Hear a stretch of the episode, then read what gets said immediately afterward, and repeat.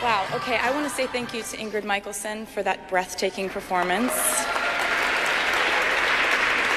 I mean, Ingrid, um, having her here really is amazing because in the last year of my life, I've kind of found myself in this sisterhood of amazing women, and I've gotten to play them the album before it came out, get their feedback. I'm afraid I'm going to drop this. Can you hold this, Gina? Thank you. Um, and playing music for Ingrid was something I'll never forget, dancing around in the kitchen that night. So, kind of a coming full circle type thing. Um, and Gina, I just love you. Look how cute she is. God. Um, well, I just I wanted to thank you so much. Um, being named Billboard Woman of the Year for the second time is kind of this amazing early birthday present because I uh, I turned 25 in at, at midnight tonight. That's when that happens.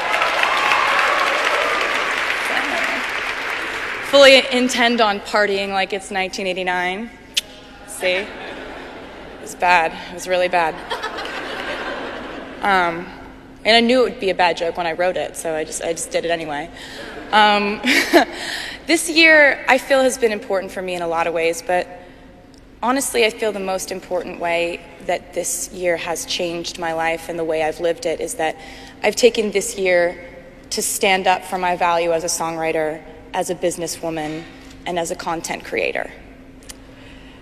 I'm, oh, well.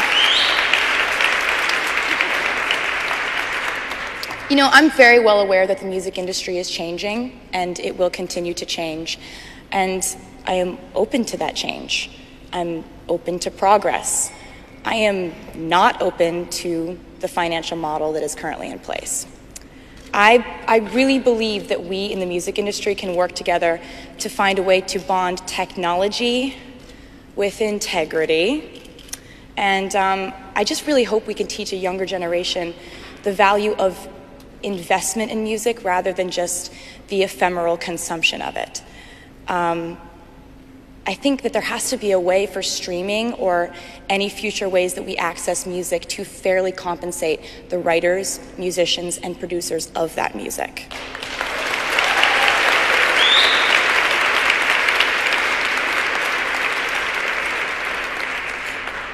And you know, events like this, where we have some of the most powerful people in music all gathered in one room, events like this give me hope that the right conversations will start to take place and I invite you all to join in on the discussion. The greatest moment of pride for me this year came when my fans went out and proved that if you provide them with a bold statement and when you convey a bold message to them, they will listen, and that when you pour your life into an album, they will go out and buy it. Um, honestly, I want to thank Billboard for deciding to make me Woman of the Year for the second time. Um, all these strong, empowering women. I want to thank you for inspiring me today. It's been amazing sitting and watch you do what you do and watching what you've been able to accomplish with your individuality this year.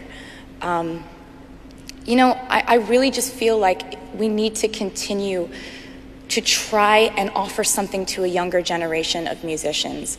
Um, because somewhere right now, your future Woman of the Year is probably sitting in a piano lesson or in a girls' choir.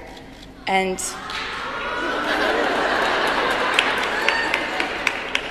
And today, right now, we need to take care of her.